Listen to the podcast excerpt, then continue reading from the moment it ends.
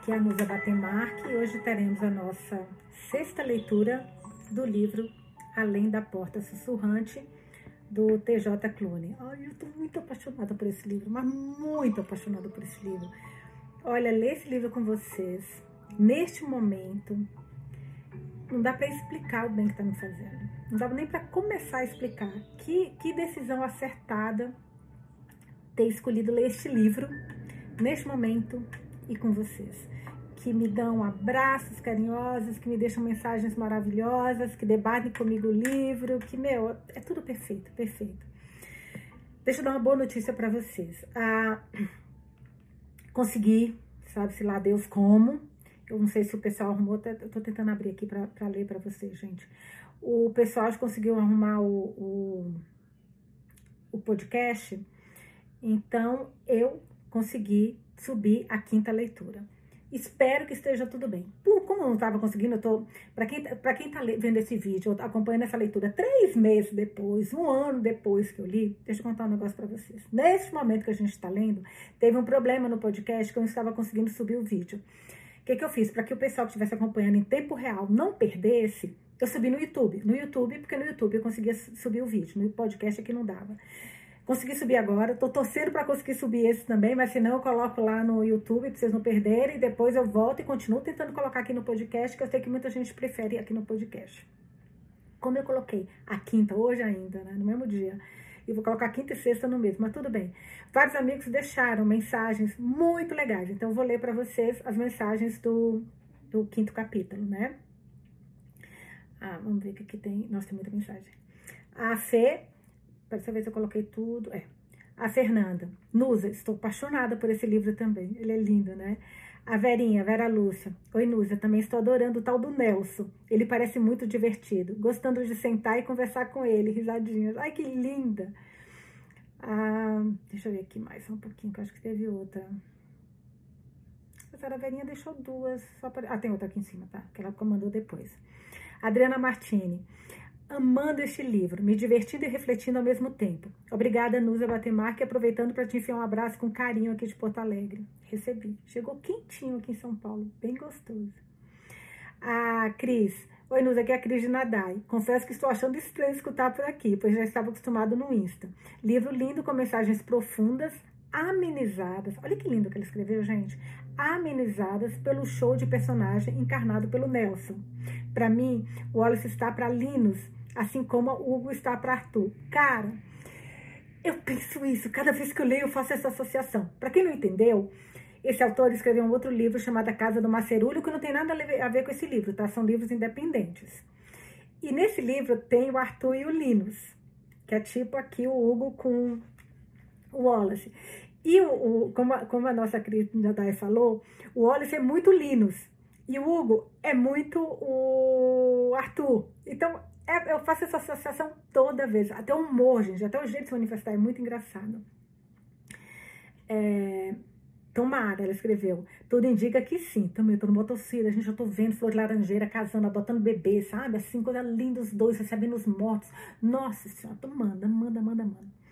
Acho que Nancy era ceifadora anterior que não conseguiu trazer Camerão para casa de chá. Vamos ver, eu acho que essas são perguntas que a gente não teve resposta, mas com certeza vai, vai aparecer em algum momento. A Regina de Araújo. Nos, amiga querida, estou amando esse livro, me divertindo muito com o Nelson. O Nelson, meu queridinho, né? Apaixonada pelo Hugo. E tenho certeza que o Wallace está se redescobrindo. Sim, isso é muito lindo. Ai, que linda, Verinha. Oi, Nuz, espero que você esteja bem, se sinta abraçada. Ai, que lindo. Me senti.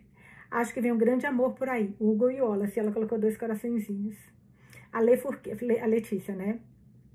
É, não apareceu no podcast e vim aqui ouvir. Amando este livro e ler com você. Rir com você. As vi, amiga, às vezes me sinto muito só, mesmo no mundo de gente. Meu filho é pequeno ainda e marido é marido, né?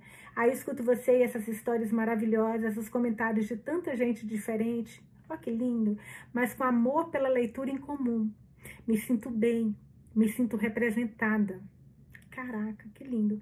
E amiga, eu falo palavrão também, e é libertador. Tem coisas que só um palavrão resolve, é o que eu acho. Eu falo isso. Tem coisa. Fale não para alguém. A pessoa vai falar, vai ficar insistindo. Fale para essa pessoa, nem fudendo. Desculpa, crianças, feio. Não repita em casa. Não tentem fazer sozinhos em casa as palavras que a tia Nusa fala, porque é muito feio. Porque esse livro tá pra, fácil para ler criança, né? Fácil, perfeito. Só palavrão resolve, também acho. Não para as crianças, só para os adultos. A Elisa Vazim. Nusa, eu já tava te plantando por aqui. Que bom que temos essa alternativa. Meu, nem me fala, senão a gente ia ficar sem, sem conseguir terminar as leituras. Consegui agora só colocar no, no podcast. Desde ontem, nove e meia da manhã, tentando. Desde, acho que é umas onze, sei lá. Acho que esse gancho é o amor que liga eles. E as roupas risadas foram demais. Fiquei imaginando os looks. Não tem como ele não falar o look. O Nelson descrever se não imaginar um homão com aquela. Gente, não tem como. É, torço para que eles se descubram logo e possam aprender um com o outro. Estou muito feliz de te ver sorrindo. Linda. Sua decisão de ler foi a melhor, sua maravilhosa. Você é incrível. Mel, vocês são muito especiais. E foi a melhor decisão. Concordo em gênero, número e grau. Foi a melhor decisão mesmo. Vamos lá? Vamos para a nossa sexta leitura. Qual o segundo evento digno de nota? Porque começamos hoje na página 167, porque eu não consegui acabar a leitura do capítulo ontem, porque era muito longo. Então eu vou continuar hoje. E aí ele tinha falado, só voltar um pouquinho, porque ele tinha falado que tinha acontecido dois eventos, né? Deixa só um pouquinho. No 13 terceiro dia, que é o início do capítulo 11.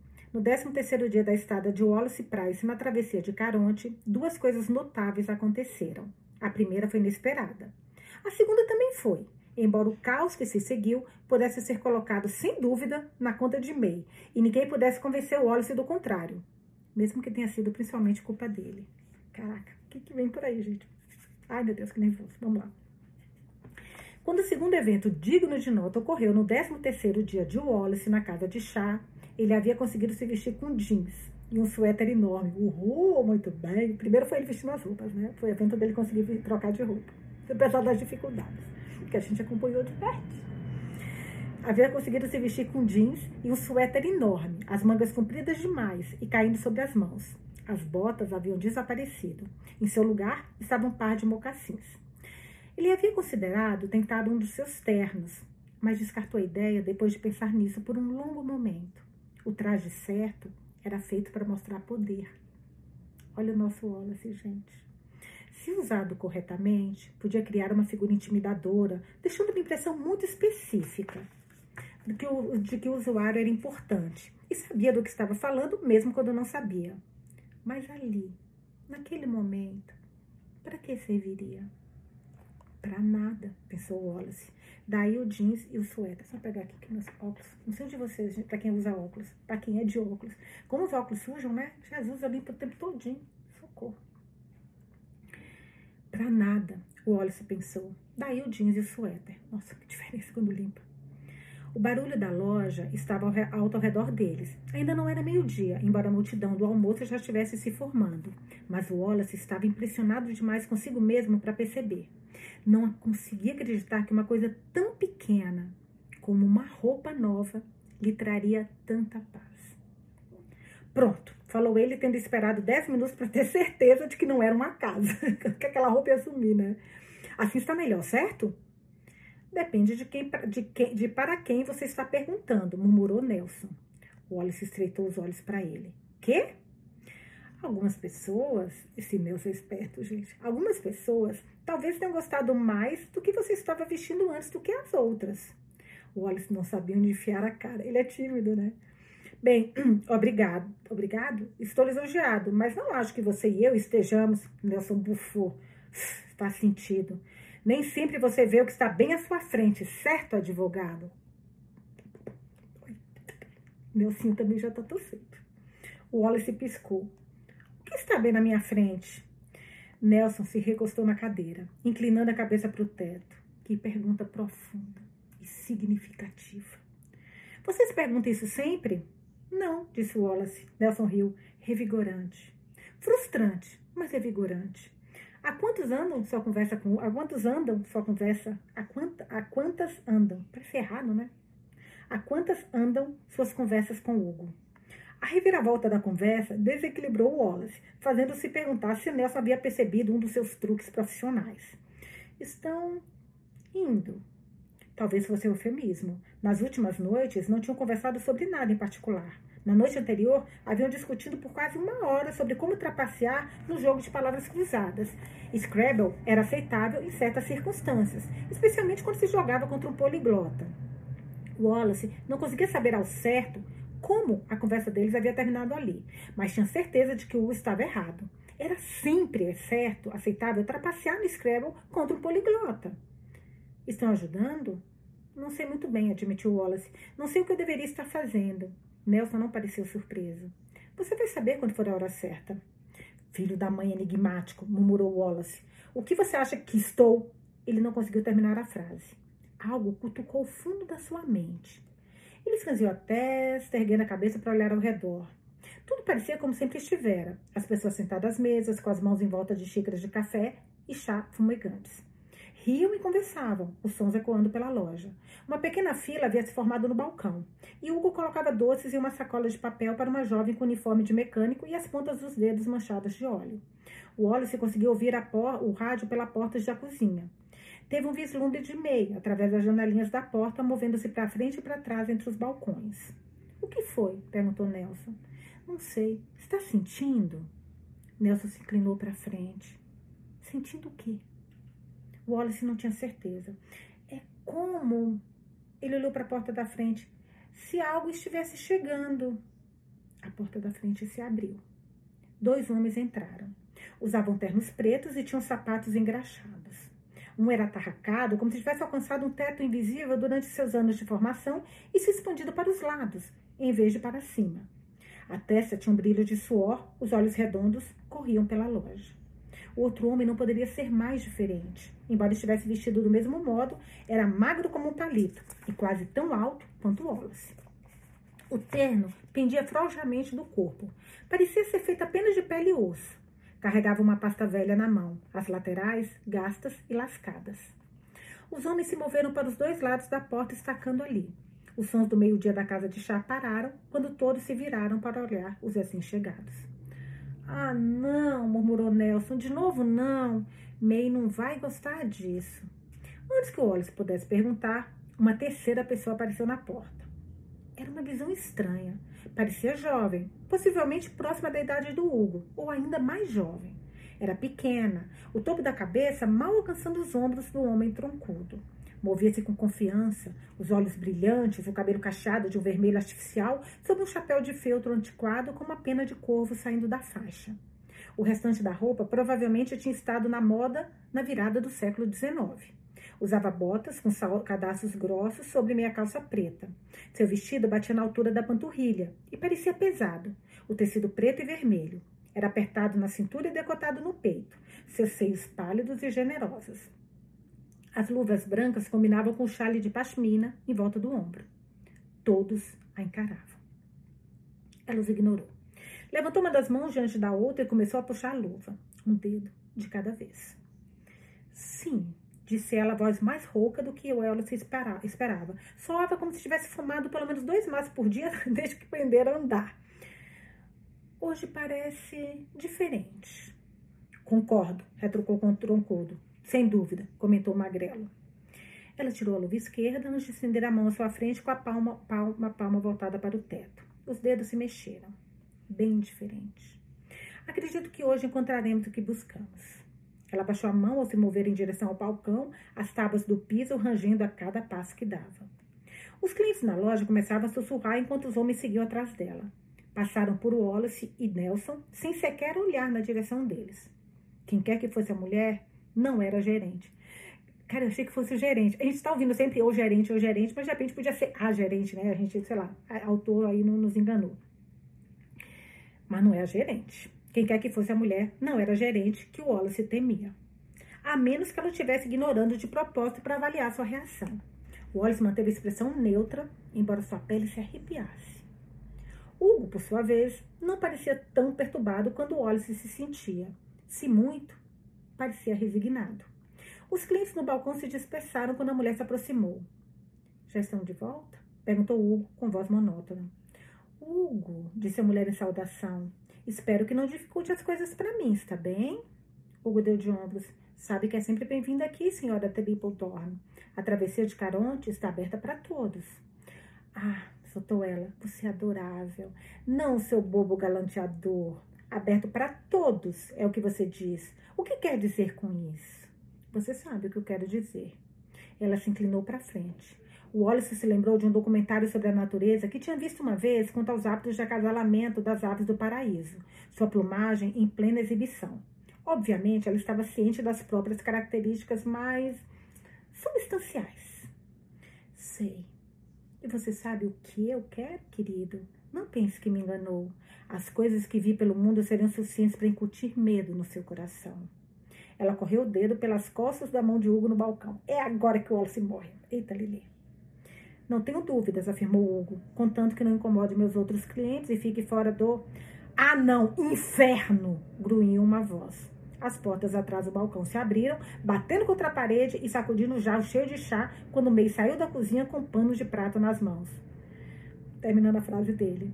Contanto que você fique fora do, do caminho de May. Ficaremos bem, concluiu Hugo. May, falou a mulher com um bom tom de desprezo. Desdêmona, rosnou May. Ainda lá atrás, na cozinha, pelo que vejo. Que bom para você. Hugo conseguiu segurar May antes que ela tentasse pular sobre o balcão. A mulher, Desdemona Triplethorne, o nome quase um trava-língua, permaneceu impassível. Bateu as luvas contra a mão ao observar May com desdém. Você deveria trabalhar essas questões de raiva, minha flor. São impróprias para uma dama, mesmo uma como você. Hugo, vou tomar meu chá na mesa de, minha mesa de sempre. Trago rápido, sim? Os espíritos hoje aqui estão inquietos e não vou perder nenhuma oportunidade. May não podia acreditar. Pode pegar o chá e enfiar no seu? Contudo, qualquer ameaça que ela quisesse fazer foi deixada no ar assim que Hugo a puxou de volta para a cozinha. Desdemona se virou e observou todos na loja que olhavam para ela. Seu lábio se curvou até formar algo muito parecido com um sorriso de escárnio. Continuem, disse ela. Esses assuntos são muito além da sua compreensão terrena. Ai, ai. Todos se viraram quase de imediato. O sussurro chegando a um tom febril. Nelson agarrou Wallace pela mão, puxando para a cozinha. Ai, esses dois, oh meu Deus. Ele olhou para trás antes de passarem pelas portas e viu a mulher e os dois homens indo em direção a uma mesa perto da parede oposta, abaixo do pôster emoldurado das pirâmides. Ela passou o dedo sobre a mesa e balançou a cabeça. Se você me permitir, vou colocar um pouco de veneno no chá dela, dizia Meia Hugo quando entraram na cozinha. Apolo estava sentado ao lado dela, orelha caída enquanto olhava de um para o outro. Não bastante para matá-la, mas o suficiente para ser considerado um crime pelo qual aceitarei ser presa sem titubear. Todo mundo ganha. O Hugo pareceu horrorizado. Você não pode estragar o chá. A preocupação dele com o chá, gente. Ai, meu Deus. Você não pode estragar o chá desse jeito. Cada xícara de chá é especial. E colocar veneno estragaria o sabor. Oh, gente, olha a preocupação do Hugo com o chá dele. Ele é apaixonado. Ele tem um carinho com esses chás, né? Não se for um veneno sem gosto, rebateu May. Tenho certeza de que líquido arsênico não tem gosto. Ela fez uma pausa. Não que eu saiba onde conseguiu arsênico nesse exato momento. Droga! Deveria ter pesquisado isso depois da última vez. Nós não matamos pessoas, declarou Hugo, e essa não parecia ser a primeira vez que ele dizia isso a May. Cortar em pedaços, então? Também não fazemos isso, disse Hugo. May cruzou os braços e fez beicinho. Nada está nos impedindo. Você sempre disse que devemos tentar alcançar nossos sonhos. O sonho dela é matar a Desdemona. Quando eu falei isso, eu não tinha assassinato em, assassinado, assassinato em mente, comentou de um jeito seco. Porque você pensa muito pequeno. É tudo ou nada. Ela olhou para Wallace. Diga para ele, você está do meu lado, certo? E conhece a lei melhor do que qualquer um de nós aqui. O que a lei diz sobre matar alguém que mereça? É ilegal, constatou Wallace. Mas, tipo, não totalmente legal, certo? Existe homicídio justificável, eu acho. Quer dizer, sempre pode haver uma alegação de inocência por motivo de insanidade, mas é difícil de conseguir. Me assentiu furiosamente. É isso, essa será a minha defesa. Eu estava tão perturbada que eu não tinha noção dos meus atos quando eu coloquei arsênico no chá dela. Gente do céu. O Wallace deu de ombros. Não que eu possa testemunhar contra você mostrando premeditação. Não está ajudando, falou Hugo. Provavelmente não. Mas ele não pensava que May realmente mataria alguém. Ou assim esperava. O que é de errado com aquela mulher? Quem é ela? O que ela fez, além de ter um nome horrível? Ela disse que é médium, cuspiu May, uma vidente, e tem uma queda por Hugo. Hugo suspirou. Não tem.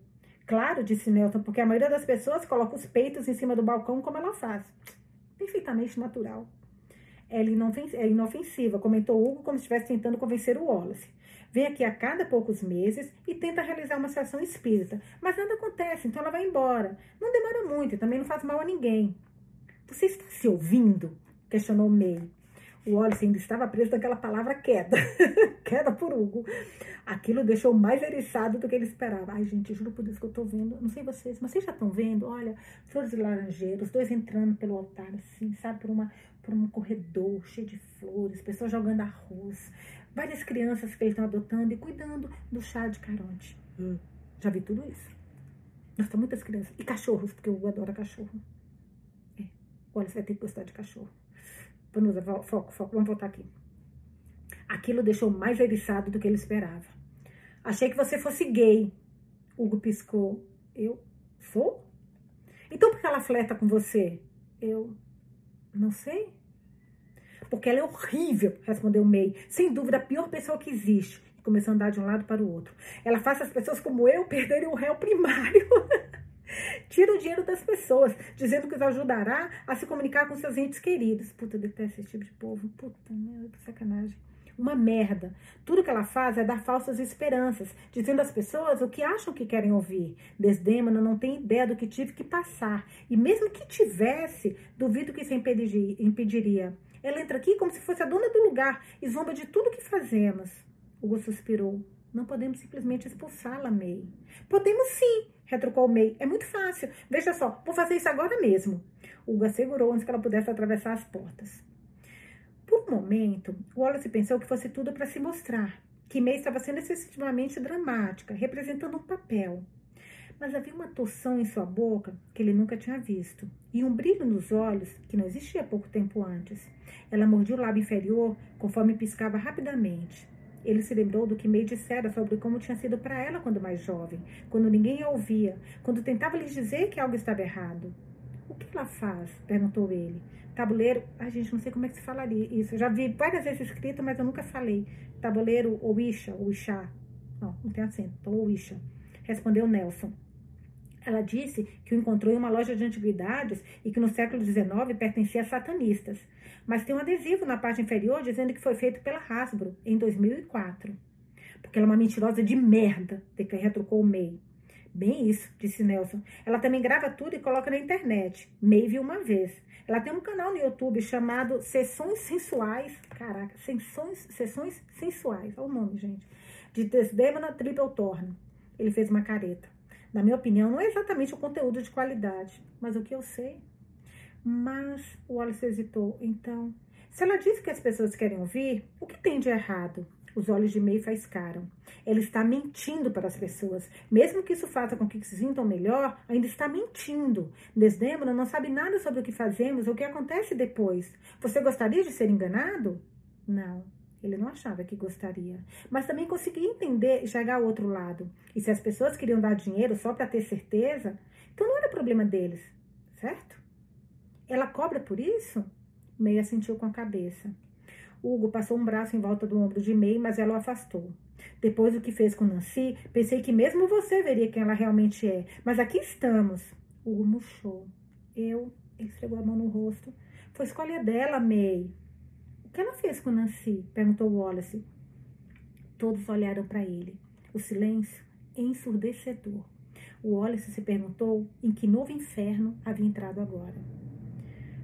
Ela encontrou Nancy, disse May por fim. Ou Nancy encontrou, não sei bem, mas não importa. O que importa é que Desdemona encheu a cabeça de Nancy com todo tipo de porcaria sobre espíritos e sua habilidade de contatá-los. Deu falsas esperanças a Nancy. E foi a coisa mais cruel que ela poderia ter feito. Nancy acreditou quando Desdemona disse que poderia ajudar. Então ela veio aqui, parecendo mais, nunca, mais viva do que nunca desde que chegou. Nada aconteceu. Nancy ficou arrasada, mas Desdemona ainda cobrou pela sessão. Quando May terminou, suas bochechas estavam manchadas de vermelho e havia salivas nos lábios. Antes que o Wallace pudesse perguntar o que tinha acontecido com Nancy, para ela sequer falar com alguém como Desdemona, Hugo disse: Isso não é. Não estou tentando. Olhe, May, entendo o que está dizendo, mas a escolha foi de Nancy. Ela está tentando tudo o que pode para. Foi então que Wallace Price tomou uma decisão. Disse a si mesmo que era porque não suportava ver a expressão no rosto de May e que certamente não tinha nada a ver com flash para cima do Hugo. Uhum, uhum. Era hora de tomar as rédeas daquela situação, daquele assunto. Ele se virou e atravessou as portas, ignorando os outros que o chamavam. Desdemona Triplethorne havia se sentado à mesa. O troncudo e o magrelo ainda estavam ao lado da mulher. A maleta estava aberta. Havia velas acesas na mesa. O cheiro desagradável e enjoativo, como se alguém tivesse comido um alqueire de maçãs e depois vomitado e coberto os restos com canela. A maioria dos outros clientes tinha saído, embora alguns ainda observassem com cautela. O tabuleiro Wisha tinha sido. Gente, se eu falei errado, me perdoa, juro por Deus, mas vamos continuar a história. Ignora, por favor. O tabuleiro Wisha tinha sido colocado sobre a mesa em cima de um pano. E, e posso, como eu não sei falar essa palavra, vai toda hora aparecer. Vocês vão ver. Os livros tudo implica comigo, gente. Tá muito difícil. Mas vamos lá tinha sido colocado sobre a mesa em cima de um pano preto que não estava ali antes. A teatralidade de tudo aquilo despertou uma careta em Wallace. Havia uma prancheta que tem uma nota da edição da editora, que é um pequeno pedaço de madeira triangular usado para indicar as letras do tabuleiro Wishan. Olha lá, minha placa de novo. Havia uma prancheta de madeira sobre o tabuleiro, embora Desdemona não a tocasse. Ao lado do tabuleiro havia uma caneta de pena pousada em cima de folhas soltas de papel. Desdêmona estava sentada em sua cadeira ereta, encarando uma câmera que tinha sido montada em um tripé ao lado da mesa. Uma pequena luz vermelha piscava no topo. Sem dizer nada, o troncudo deu um passo à frente, tirando o chale dos ombros dela e o dobrando com cuidado. O magrelo puxou, maleta, puxou da maleta um frasco com líquido junto a uma conta-gotas de vidro. Ele mergulhou no frasco e apertou o topo do conta-gotas, extraindo o líquido. Segurando sobre as mãos de Desdemona, pingou duas gotas, uma em cada, uma em cada antes de colocá-lo de lado. E esfregou as gotas nas costas da mão dela. Minha nossa, gente, mas que, que tem a palavra para isso? Quando a pessoa tem que a outra, pirar. Ah, escapou a palavra. Uma sacanagem. No fundo, sacanagem. Pirar, picaret, picaretagem. Que picaretagem? Eu adoro quando a palavra vem. Esfregou as gotas nas costas da mão dela. Cheirava lavanda. Sim, Suspirou ela quando o magrelo terminou. Estou sentindo. Tem alguém aqui. Uma presença. Pega a caixa de espíritos, rápido. Ela sorriu para a câmara. Como meus seguidores sabem, o tabuleiro Wish é minha escolha preferida de comunicação. Mas gostaria de tentar algo novo se os espíritos, novos espíritos permitirem. Algo novo se os espíritos permitirem. Ela arrastou um dedo ao longo da perna. Da pena. Psicografia. Se os espíritos quiserem, dou total permissão para que assumam o controle de minhas mãos e escrevam a mensagem que acharem adequada. Isso não é empolgante? O troncudo enfiou a mão na maleta e tirou um dispositivo diferente de tudo que o Wallace já tinha visto. Era do tamanho e do formato de um controle remoto, embora a comparação terminasse aí.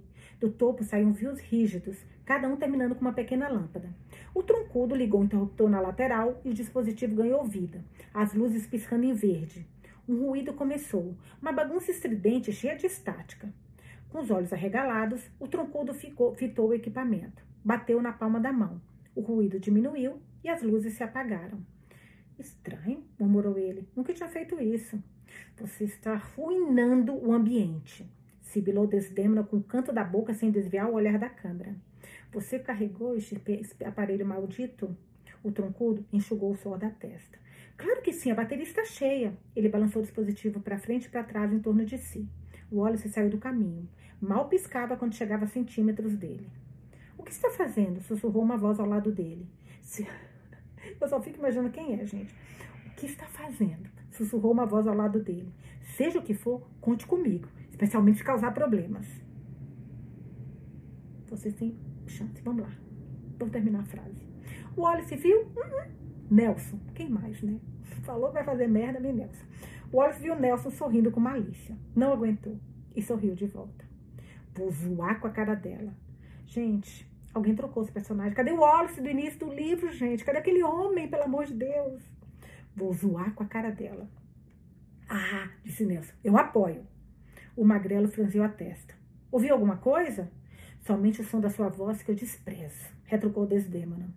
Ela olhou com raiva para os poucos clientes restantes, até que eles também se levantaram e foram embora. Graças a Deus. Eu falei, gente vai dar merda aquele tanto de cliente, vai, vai, assim, ó, vai todo mundo ficar sabendo que a, tem, tem fantasma, do, tem espírito no, na casa de chá do nosso Hugo. Graças a Deus, todo mundo foi embora. Menos conversa, mais foco. O magrelo fechou a boca enquanto o troncudo estava de pé sobre uma cadeira, levantando o dispositivo em direção ao teto. Espíritos! exclamou Desdemona com estridência. Ordeno que falem comigo. Sei que estão aqui. Ela colocou as mãos na prancheta. Este tabuleiro permitirá que nos comuniquemos. Estão entendendo? Não há nada a temer, só desejo falar com vocês. Não vou lhes fazer mal. Se preferirem a caneta e o papel, mostrem suas intenções. Baixem em mim, permitam-me ser a sua voz. Nada aconteceu. Desdemona franziu a testa. Sem pressa. Tadinha, nada. Tadinha, nada. O tempo todo vocês. Quem para de ficar em cima de mim? Está estragando tudo. O magrelo se levantou rapidamente e se afastou. Estranho, murmurou o troncudo, parando perto da lareira. O dispositivo apitou de novo quando ele balançou sobre a cadeira de Nelson. É como se tivesse alguma coisa aqui, ou tem estado, ou pudesse estar, ou nunca tem estado. Nossa, que comentário inteligente. Claro que tinha algo aí, disse Desdemona. Se tivesse estudado o arquivo que dei, saberia que o avô de Hugo viveu aqui antes de morrer. É mais provável que seja o espírito dele que estou sentindo hoje. Ou talvez esse lugar tenha pertencido a um assassino em série e suas vítimas estejam chegando do além-túmulo depois de terem sido horrivelmente mutiladas, então assassinadas. Ela olhou para a câmera, balançando os ombros, o peito subindo e descendo. O Wallace não sabia por que não havia notado que o batom dela era extremamente vermelho. Assim como quando estávamos na casa Harry no ano passado. Essas pobres, pobres almas. Ora essa, falou Nelson, talvez ela possa sentir alguma coisa, afinal. Voltem para a cozinha, murmurou Hugo enquanto passava por eles carregando uma bandeja de chá. O Wallace olhou para trás em direção à cozinha e viu May fuzilando-os com os olhos através das janelinhas. O que foi isso? perguntou Desdemona. Você disse alguma coisa, Hugo? Ela olhou para a câmera novamente. Os seguidores do meu canal vão lembrar do Hugo da nossa última visita. Sei que ele é muito popular com alguns de vocês, com alguns de vocês. Ela riu quando Hugo colocou a bandeja ao lado do tabuleiro. O Wallace queria arrancar os olhos da mulher. E a gente sabe que o Wallace funciona muito melhor quando tá com raiva, né? O próprio Nelson percebeu. Quando ele tá com raiva, ele faz tudo. Eita, o que, que vai acontecer, gente? Ai, que agonia. Ele é um rapaz muito querido. E arrastou um dedo ao longo do braço de Hugo antes que ele pudesse se afastar. Gostaria de participar do que certamente será o evento paranormal da década? Você poderia se sentar aqui ao meu lado, eu não me importaria. Poderíamos até dividir uma cadeira, se você quiser. Oh, oh, safadinha, hein? Hugo balançou a cabeça. Hoje não. Há mais alguma coisa que eu possa fazer por você, senhora Tripetorno? Ah, tem, disse ela. Mas há crianças assistindo aos meus vídeos e não quero corromper suas mentes preciosas. Olha, se o Orson não infartar. É porque o Orson tá morto, senão ele tinha infartado agora de novo, gente, na boa. Ai, meu Deus, soltou Wallace, que pessoa é essa? Hugo tossiu grosseiramente. É, é o que é. Ele deu um passo para trás. Se não há mais nada que eu possa fazer, vou deixá-lo em paz. Na verdade, se houvesse mais alguém na sala, além de vocês três, eu diria a mesma coisa: deixar em paz. Olha, eu nunca vi um recado sutil tão pouco sutil na vida. O Wallace bufou. Ah, sim. Vou fazer exatamente isso. Veja, Hugo, está vendo? Veja o quanto eu estou se deixando em paz. Hugo olhou para ele. O Wallace o ignorou. Ai, briga de casal. Nelson gargalhou e fez o mesmo.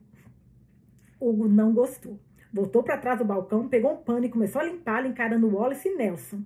Quando Desdemona e seus lacaios, nossa, lacaios, estavam distraídos, ele apontou dois dedos para os olhos e virou-os virou para Wallace. Pare! Fez com a boca sem emitir som. O que você disse? Questionou Wallace, erguendo a voz. Não consigo te ouvir. Hugo suspirou, cansado da malcriação. Gente, o Hugo é um adulto, né? O Wallace e o Nelson são duas crianças, tadinho do Hugo, meu Deus. Tem que lidar com isso. Hugo suspirou, cansado da malcriação. Enxugou furiosamente o balcão, resmungando baixinho. Provavelmente não ajudou muito que May ainda estivesse à janela, mas agora segurava uma grande faca de açougueiro que fingia passar no pescoço, os olhos revirando, a língua pendurada para fora. Olha a cena, gente.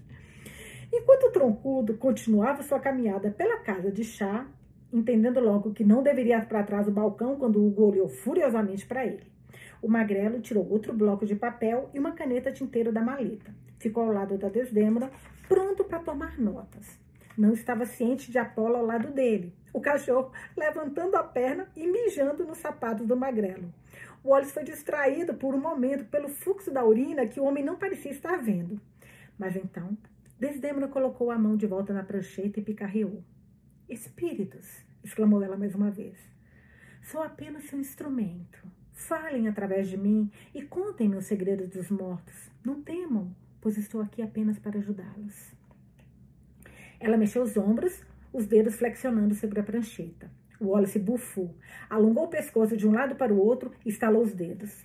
Ok, vamos dar a ela a experiência fantasma, fantasma, ai meu Deus do céu, fantasmagórica que ela tanto deseja.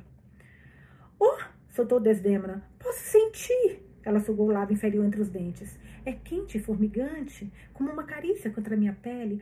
Oh, oh. O Wallace respirou fundo, sacudindo as mãos antes de colocá-las no lado oposto da prancheta, ignorando a pena. O Wallace tá bravo, hein, gente? E a mulher ainda fazendo esses movimentos sensuais. No início, seus dedos passaram através dele. Ele franziu a testa. Não pensar, sussurrou ele, não pensar. A prancheta ficou sólida contra suas mãos. Ele estremeceu de surpresa, empurrando ligeiramente para o lado. Desdemona ofegou, puxando as mãos para trás rapidamente. Você, você viu isso? O magrelo assentiu, os olhos arregalados. O que aconteceu? Não sei. Ela se inclinou para frente, o rosto a centímetros do tabuleiro, filmando tudo, hein, gente? Ouija. Então pareceu se lembrar de que estava sendo gravada, pois olhou de volta para a câmera e falou: Começou. Os espíritos escolheram falar. Colocou as mãos de volta na prancheta. Ah, querido espírito, use-me. Use-me o máximo que puder. Entregue-me sua mensagem e eu a revelarei ao mundo. Wallace não era fã de Desdemona Tripletorne. Empurrou a prancheta tentando movê-la, mas Desdemona segurou firmemente. Está se movendo, murmurou ela com o canto da boca. Prepare-se, isso não vai, vai nos dar 4 milhões de visualizações e um contrato com a TV, juro por Deus. O magrelo assentiu e rabiscou no bloco de papel. O que devemos dizer? Perguntou Wallace a Nelson.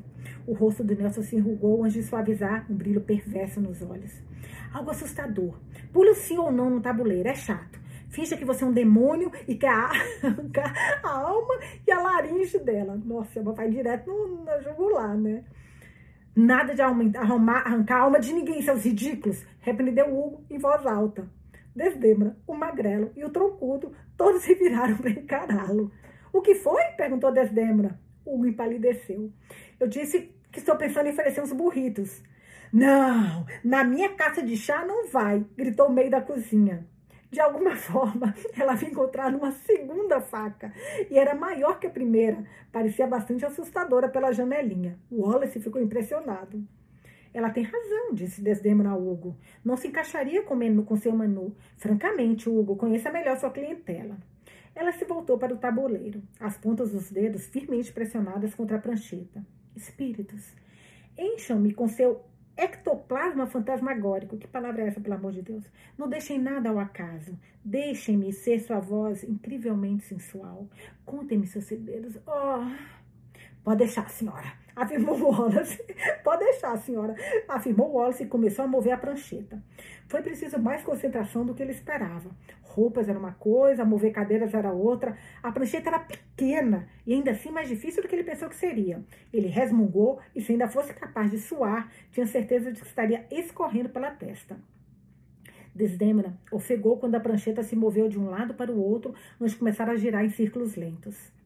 Você precisa fazer uma pausa em cada letra, disse Nelson. Estou tentando, retrucou Wallace. É mais difícil do que parece. Wallace franziu a testa em concentração, a língua se apertando entre os dentes. Ele se moveu mais devagar e levou apenas alguns momentos até pegar o jeito. Oh! sussurrou Desdemona. Oh! repetiu Magrelo, escrevendo no, no bloco. Ih! Ih! Wallace parou. Desdemona franziu o senho. Isso é... É isso? Ela olhou para Magrelo. O que ele disse? O Magrelo empalideceu quando virou o bloco para ela, mãos trêmulas. Desdemona apertou os olhos, então recuou. Oi! Diz oi! Ai, meu Deus, é real! É de fato real! Ela tossiu rouca. Quer dizer, claro que é real. Eu sabia, obviamente. Ela sorriu para a câmera, embora de um jeito mais forçado que antes. Os espíritos estão falando conosco. Ela pigarreou mais uma vez. Olá, espírito. Recebi sua mensagem. Quem é você? O que você quer? Você morreu de forma horrível, talvez por ter sido espancado até a morte com martelo em um crime passional, e tem assuntos inacabados que apenas eu, Desdemona Dribbletorn, das sessões sensuais de Desdemona Dribbletorn, Marca registrada pendente. Meu Deus do céu. Posso ajudá-lo? Quem é o seu assassino? É alguém nesta sala? E eu é que vou matar você, gritou o meio da cozinha. Sim, disse Desdemona depois que Wallace moveu a prancheta sobre a mesma palavra no tabuleiro. Você foi assassinado. Eu sabia, sabia. Diga-me, ó grande espírito, diga-me quem o matou. Vou buscar justiça em seu nome. Quando tiver meu próprio programa de TV, prometo que não vou esquecê-lo. Dê-me um nome. A prancheta se moveu de novo. D, sussurrou ela. E, S, D, E, M, O, N. Magrelo soltou um ruído estrangulado. São as letras que tomam um demônio. Realmente estamos perdendo tempo com esses dois, falou Nelson, olhando troncudo de pé em uma cadeira, segurando seu dispositivo em direção ao teto. Ah, concluiu Desdemona quando a projeta parou de se mover. Isso é demônio, tem letras demais. Você anotou tudo? O magrelo assentiu lentamente. Então, questionou ela, o que diz? Ele mostrou novamente o bloco de papel. Em letras maiúsculas, a página dizia Desdêmona. Ela estreitou os olhos para ele, para o tabuleiro Ouija e depois de volta para o bloco de papel, quando o magrelo se virava e apontava a palavra para a câmera. É o meu nome. O sangue subiu do rosto da mulher conforme afastou as mãos da prancheta. Você, você está dizendo que eu assassinei você? Ela riu em desconforto. Isso é impossível. Nunca matei ninguém. O magrelo e Desdêmona congelaram quando a prancheta começou a se mover sem que ela tocasse. Desdêmona recitou as palavras nas quais o Wallace fez uma pausa e o Magrelo as escreveu. Você definitivamente me matou. Leu Desdêmona no papel. Então piscou. O quê? Não, não matei não. Quem é você? Isso é uma brincadeira? Ela se inclinou. Ai, meu Deus. Desculpa. Ela se inclinou para olhar debaixo do tampo da mesa antes de endireitar o corpo de novo. Sem imãs, Hugo, Hugo, você está fazendo isso? Não gosto de ser enganada. Olha, gente, ela não gosta de ser enganada, lindinha. Você está mexendo com forças que não consegue nem começar a compreender, afirmou Hugo de forma solene. A prancheta se moveu de novo. Haha, leu Magrela em voz alta enquanto escrevia as letras. Você é um saco. Quantos anos você tem? Dez? Perguntou Nelson, embora parecesse estar segurando um sorriso. Precisa ser mais assustador. Diga que é Satanás e que vai comer o fígado dela. Aqui é Satanás, disse o magrelo conforme a prancheta se movia. eu, vou, comer seu figo.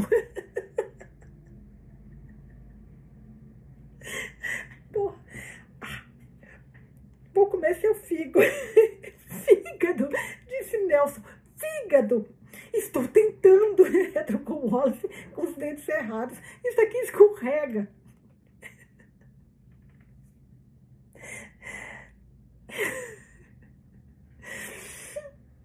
Meu figo?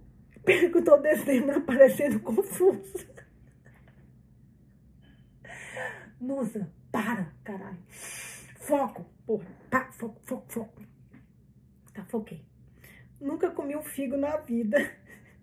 A prancheta se moveu novamente. Desculpe, leu Magrelo escrevendo a nova mensagem. Autocorretor idiota.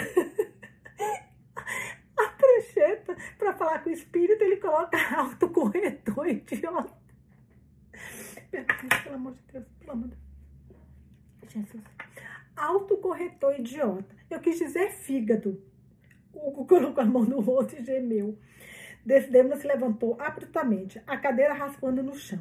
Olhou ao redor em descontrole. Ai, gente, não sei se vocês estão me entendendo, tá difícil, né? Peraí. Foca, Vanusa, para. Não pensa, não pensa, não pensa. O magrelo segurava o bloco de papel contra a parede o peito, e o troncudo se juntou a ele, segurando o dispositivo sobre o tabuleiro ou isha. Ele apitou de novo, mais alto que antes, as, as lâmpadas brilhando no topo. Estamos nos intrometendo, soltou Desdema, em coisas que não entendemos. Ela passou as costas da mão sobre a testa, conforme o peito afava, ela olhou para a câmera. Vocês viram aqui em primeira mão. Satanás está aqui e quer comer meu fígado. Satanás está aqui e quer comer meu fígado, mas não vou ser intimidada. Ela baixou a mão. Seja você Satanás ou algum outro demônio, não é bem-vindo aqui. Este é um lugar de paz e de doces superfaturados. Ei, ralhou Hugo, ainda tá falando que lá é tudo caro. O óleo se moveu a prancheta mais rápido.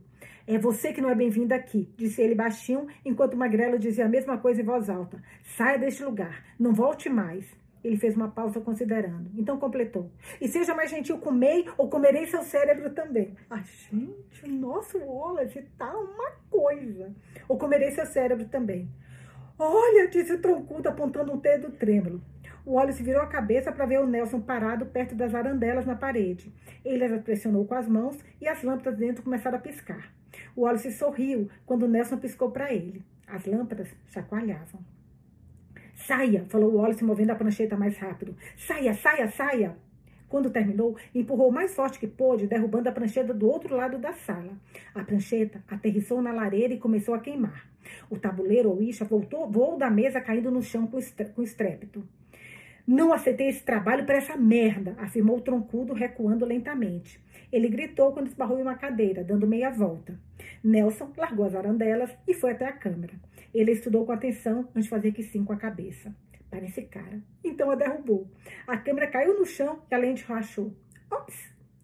Hugo suspirou mais uma vez quando Wallace disse: Isso aí, Nelson, isso aí! Gente, esses dois, meu Deus, o que o Nelson está ensinando pro nosso Wallace. Adorando. Precisamos sair daqui, sussurrou o magrelo, o magrelo apavorado. Ele se encaminhou para a porta, mas o Wallace chutou uma cadeira em sua direção. Ela deslizou pelo chão, batendo nas canelas do homem. Ele gritou e quase caiu, o bloco de papel batendo no chão. Não vou aceitar isso, exclamou Desdemona. Não seremos intimidados por gente como vocês. Sou Desdemona de Libeltorme, tenho 50 mil seguidores e ordeno que você mas o que quer que Desdemona fosse exigir se perdeu quando May irrompeu pela porta com as facas erguidas acima da cabeça, gritando: Eu sou Satanás! Eu sou Satanás!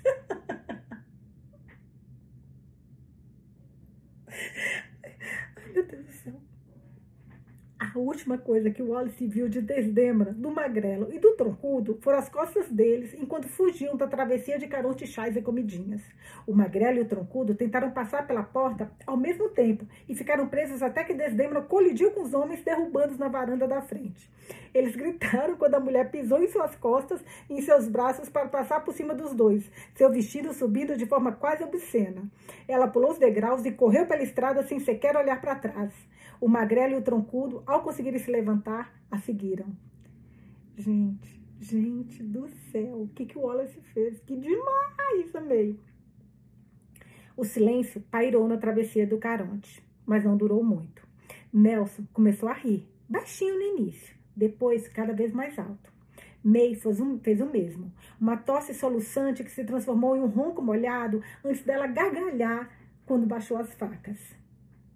Então, outro som encheu os cantos e recantos da casa de chá. Um som nunca ouvido antes. Ai.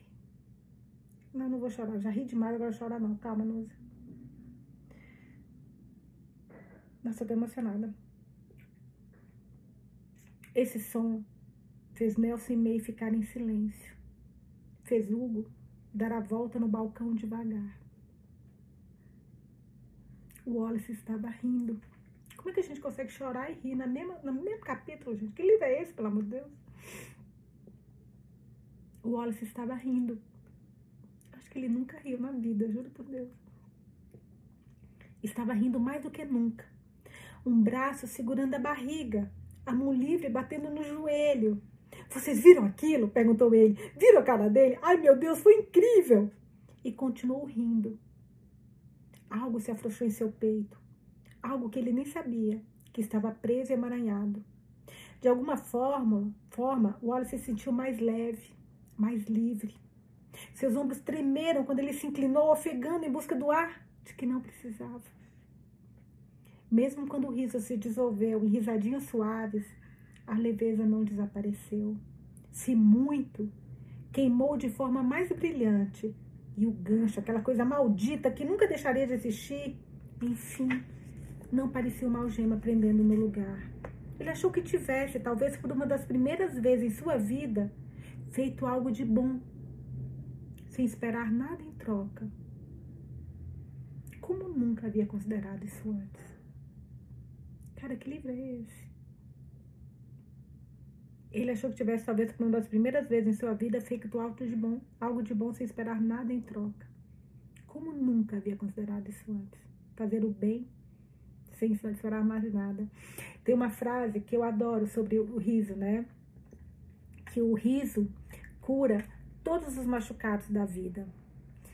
É, use sem moderação. Tome uma overdose. E foi o que o nosso Wallace fez agora. Eu adoro essa frase, adoro. Você ri de chorar. Cara, que, aquele Wallace, gente. Que lindo. Vamos lá.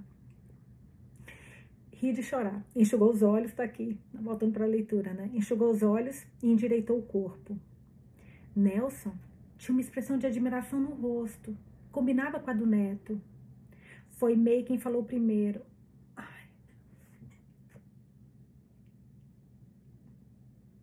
Gente, tá muito emocionante esse capítulo. Puta que pariu. Foi May quem falou primeiro. Vou dar um abração em você. Gente, abraço. Lembra que ela falou sobre abraço? Vou dar um abração em você. Isso surpreendeu. Especialmente quando se lembrou de que May lhe dissera sobre afeto físico. Só você para fazer isso soar como uma ameaça.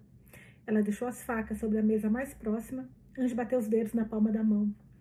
Houve uma pequena pulsação do ar ao redor de ambos. Então May estava sobre ele. Wallace quase caiu quando ela passou os braços em volta das costas dele, apertando com força.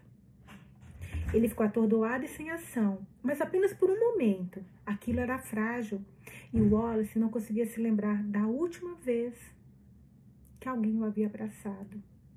Ele ergueu os braços com cuidado, as mãos indo para as costas da May. Abraço mais forte, pediu ela pendurada no pescoço dele. Não vou quebrar. Os olhos de Wallace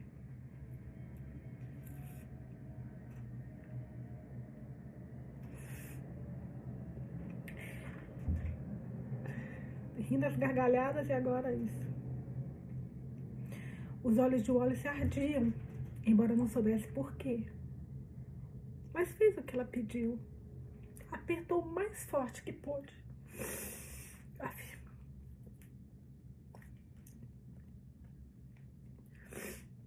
Quando abriu os olhos, encontrou Hugo o observando com uma expressão estranha no rosto. Ambos se olharam por um longo tempo. Gente, foi o capítulo mais lindo. Meu Deus, peraí, gente, calma. Tá um pouquinho que eu já tenho em cima da mesa, tô no escritório. Ah. Ok. Que capítulo foi esse? Conseguiu nos levar ao pico de risada, pelo menos a mim, não sei vocês, e ao pico do, da emoção. Lindo.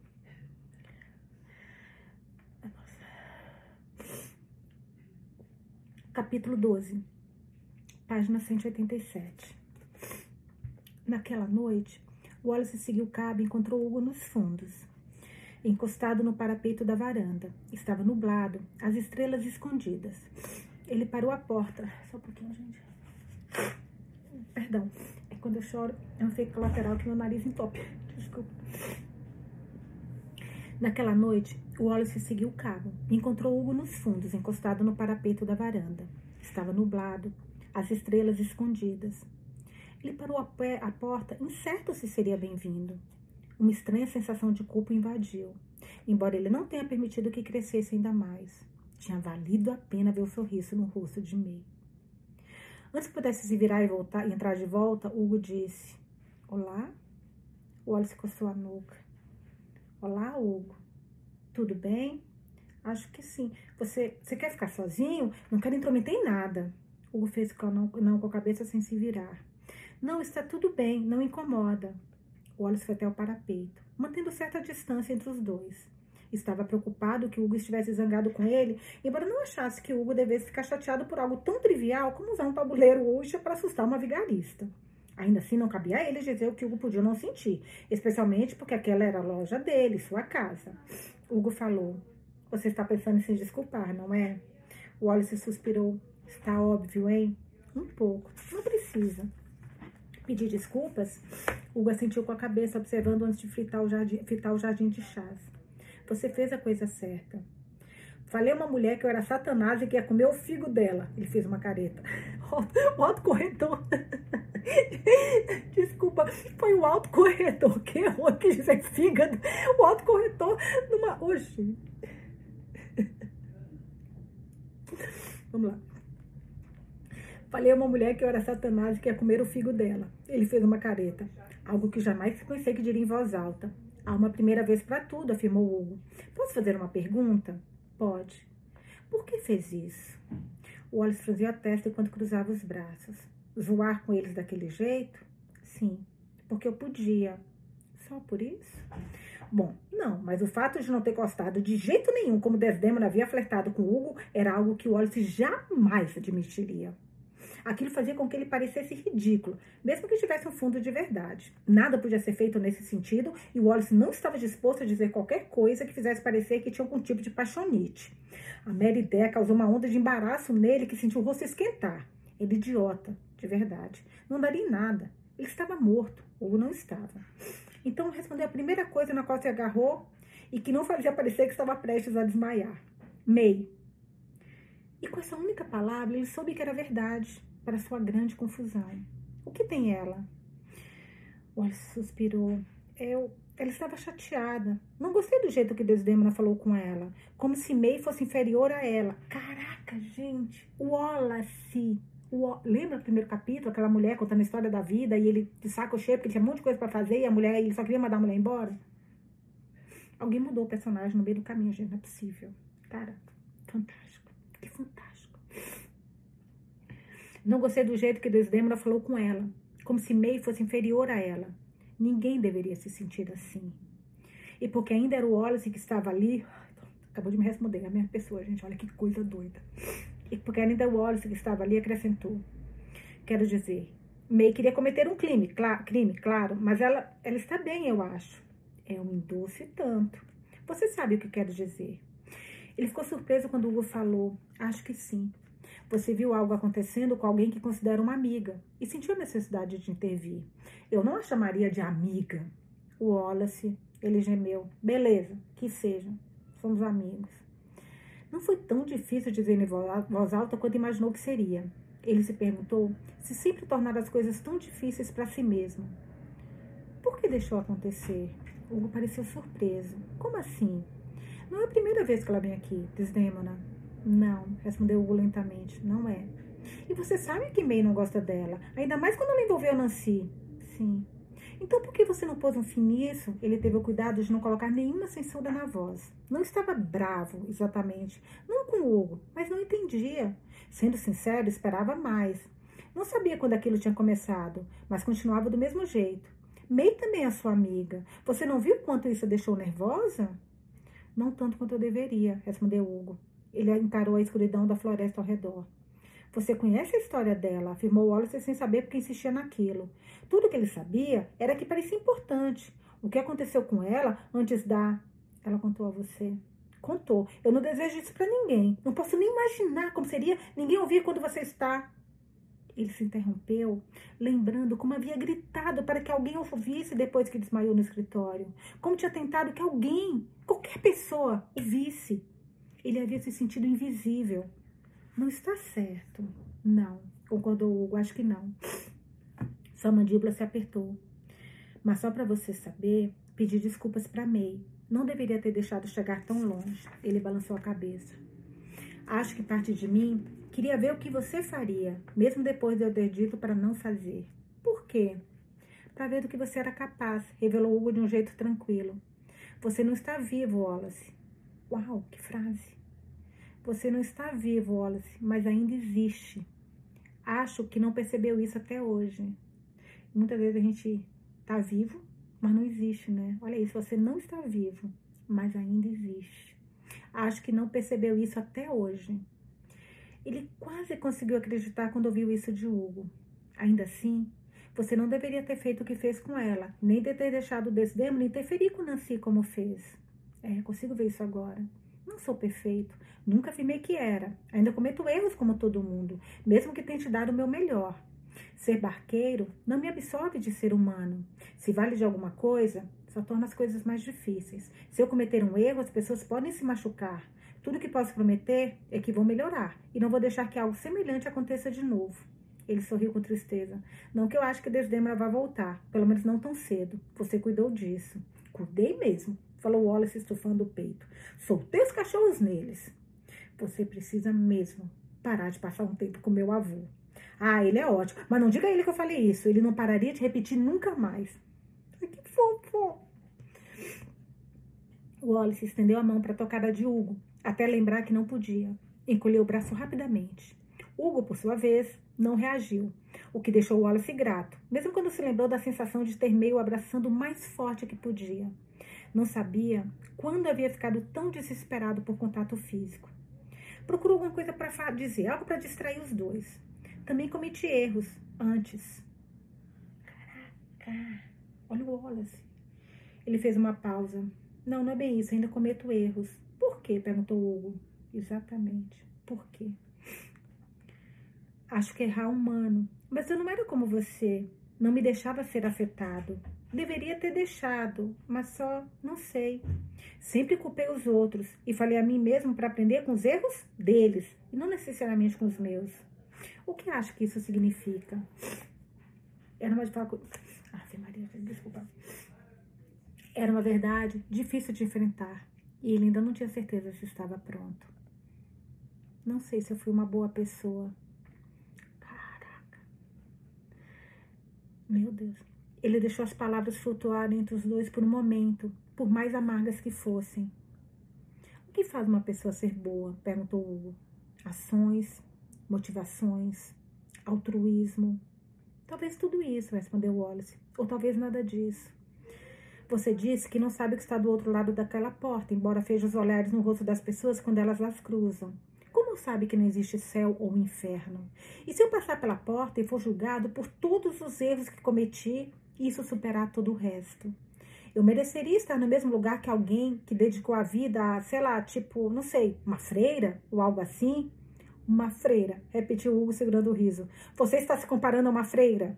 Cale a boca, resmungou Wallace. Você sabe o que eu quero dizer. Sei, disse ele a voz leve e provocadora. Uh, uh, mas daria quase tudo para ver você vestindo o hábito de uma freira. Hugozinho, você está com pensamentos pecaminosos, Hugo. Ai, que ótimo, adorando. O Wallace suspirou. Tenho certeza de que isso é uma blasfêmia, também acho. Hugo bufou antes de ficar sério. Parecia estar remoendo alguma coisa na sua mente.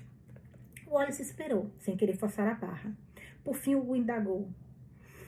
Posso dizer uma coisa? Pode, é claro, qualquer coisa. Nem sempre é assim, falou Hugo com a voz abafada. Eu poderia dizer que sou firme nas minhas crenças, mas não seria inteiramente verdade. É como este lugar, a casa de chá. É resistente, a fundação está firme. Mas não acho que precisaria de muito para tudo desmoronar. Um tremor, um terremoto. As paredes desmoronariam, o chão racharia e tudo o que estaria seriam escombros e poeira. Você teve um abalo forte, disse Wallace. Tive. Dois, na verdade. Ele não queria saber, queria mudar de assunto, falar sobre qualquer outra coisa para que o Hugo não parecesse tão infeliz quanto ele mas no fim não falou nada. Não sabia o que era mais covarde. Hugo disse. Cameron estava perturbado quando veio até mim. Pude ver isso quando entrou pela porta, seguindo meu ceifador. Não era May. Ele fez. A gente vai conhecer a história do, do Cameron, será? Ele fez que não com a cabeça. Não era May, né? Ele fez que não com a cabeça. Não, foi antes dela. Ele fez uma quereta. Esse ceifador não era como ela. Trabalhávamos juntos, mas entrávamos em conflito com certa frequência. Mas pensei que ele soubesse o que estava fazendo. Já era ceifador muito tempo antes de eu ser barqueiro. E eu dizia a mim mesmo que ele sabia mais do que eu, especialmente porque eu era novo nisso tudo. Não queria causar problemas, e contanto que mantivesse minha cabeça baixa, imaginei que poderíamos fazer funcionar. Ele trouxe Cameron. Cameron não queria estar aqui. Recusava-se a acreditar que estava morto. Estava com raiva, com tanta raiva, que eu quase conseguia sentir o gosto. É de se esperar, claro. É difícil aceitar uma nova realidade quando a única vida que você conheceu se foi para sempre. Ele não queria ouvir nada do que eu tinha a dizer. Falou para mim que esse lugar não era nada além de uma prisão. Eita. Que ele estava preso aqui e que não era nada além do seu sequestrador. Ali estava a culpa, que o Wallace vinha tentando evitar. Ele arranhou seu peito. Eu não, eu sei, interrompeu Hugo. Não é você. Você não é como ele. Nunca foi. Eu sabia que tudo que eu tinha que fazer era lhe dar tempo e você entenderia. Mesmo que não concordasse, mesmo que não gostasse, você entenderia. E acho que você ainda não chegou lá, mas vai chegar. Como? perguntou Wallace. Como sabia? Chá de hortelã, respondeu Hugo. Era tão forte, mais forte do que qualquer chá que eu tenha feito para alguém como você. Você não estava com raiva, estava com medo e agindo com braveza. Estava com medo e agindo com braveza. Tem diferença. O Wallace pensou em sua mãe na cozinha, em bengalinhas de açúcar no forno. O que aconteceu com Cameron? Ele foi embora, explicou Hugo. E nada que eu pudesse fazer ou dizer o impediria. A voz endureceu. O ceifador me disse para deixá-lo ir, que ele aprenderia a lição e voltaria correndo quando visse a pele começando a descamar. E como eu não sabia mais o que fazer, eu escutei o ceifador. O Wallace sentiu seu próprio tremor vibrando na pele. Ele não voltou. Hugo estava desolado. O Wallace conseguia ver claramente o seu rosto e fazia com que parecesse tão jovem. Não. Não voltou. Eu já tinha sido avisado antes do que poderia acontecer se alguém como vocês fosse embora, o que essas pessoas podiam se tornar. Mas não pensei que pudesse acontecer tão rápido. Queria dar a ele espaço, permitir que tomasse a decisão de voltar por conta própria. O ceifador falou que eu estava perdendo meu tempo. A única razão pela qual aceitei a situação foi porque a ligação entre nós simplesmente estourou. O ceifador estava certo, à sua maneira. Quando encontrei já era tarde demais. Ele hesitou e em seguida completou. Nós os chamamos de conchas. O Wallace franziu a testa. Conchas? Por quê? Hugo baixou a cabeça. É apropriado, ao que são. Uma concha vazia de quem costumavam ser. Sua humanidade desapareceu. Tudo que fazia de Cameron quem ele era, cada lembrança, cada sentimento, simplesmente acabou. E não há nada que eu possa fazer para trazê-lo de volta. Foi meu primeiro abalo como barqueiro. Eu falhei com alguém. O Wallace estendeu a mão para ele para oferecer conforto, mas parou quando se lembrou de que não podia tocar Hugo. Ele covou os dedos, baixando a mão. Mas você não parou. Não, disse Hugo. Como eu poderia? Eu disse a mim mesmo que havia cometido um erro, embora tivesse sido um erro terrível. Não podia permitir que isso acontecesse com mais ninguém. O gerente chegou. Ele me disse que era parte do trabalho e que não havia nada que eu pudesse fazer para ajudar Cameron, que ele havia feito a própria escolha. O gerente disse que era lamentável. Desculpa, que era lamentável e eu que deveria precisava fazer tudo ao meu alcance para garantir que não voltasse a acontecer. E eu acreditei nele. Alguns meses depois, eita Lili, eita Lili.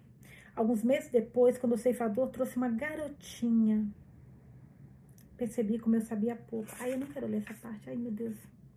Uma garotinha. O Wallace fechou os olhos. Nancy estava lá no escuro, os olhos cansados as rugas no rosto pronunciadas. Ai, caraca.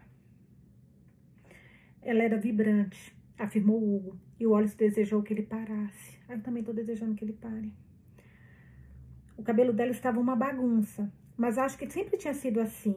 Ela ficava falando, falando, falando, falando, fazendo uma pergunta após a outra. Quem é você? Onde estou? O que é isso? Quando posso ir para casa? A voz dele falhou. Onde está minha mãe? O ceifador não respondia. Ele não era como May. May tem essa bondade inata dentro de si. Ela pode ser um pouco áspera, mas há uma reverência nela. Ela percebe o quanto esse trabalho é importante. Não queremos causar mais traumas. Temos que oferecer bondade. Porque não há um momento na vida ou na morte em que alguém esteja mais vulnerável. Como ela morreu? Perguntou Wallace em um sussurro. Sarcoma de Wink, tumores nos ossos. Ela lutou até o fim. Achavam que ela estava melhorando. E talvez estivesse, pelo menos por um tempo. Mas a doença provou ser demais para ela. O Wallace abriu os olhos a tempo de ver Hugo enxugar o rosto, fungando. Ela ficou aqui por seis dias. Seu chá tinha sabor de pão de mel. Ela disse que era porque sua mãe fazia as mais belas casas e castelos de pão de mel. Com balas de goma e torres de biscoitos fossos feitos de glacê, fossos feitos de glacê azul. Ela era maravilhosa. Nunca ficava com raiva, apenas curiosa. As crianças nem sempre têm tanto medo quanto os adultos, não da morte. Qual era o nome dela? Léa. Bonito nome. É, concordou Hugo. Ela ria muito. Vovô gostava dela. Todos nós gostávamos. Embora não quisesse saber, o Wallace perguntou: O que aconteceu com ela?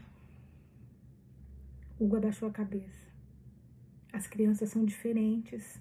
Suas conexões com a vida são mais fortes. Elas amam de todo o coração, porque não sabem ser diferentes. O corpo de Léa havia sido devastado por anos.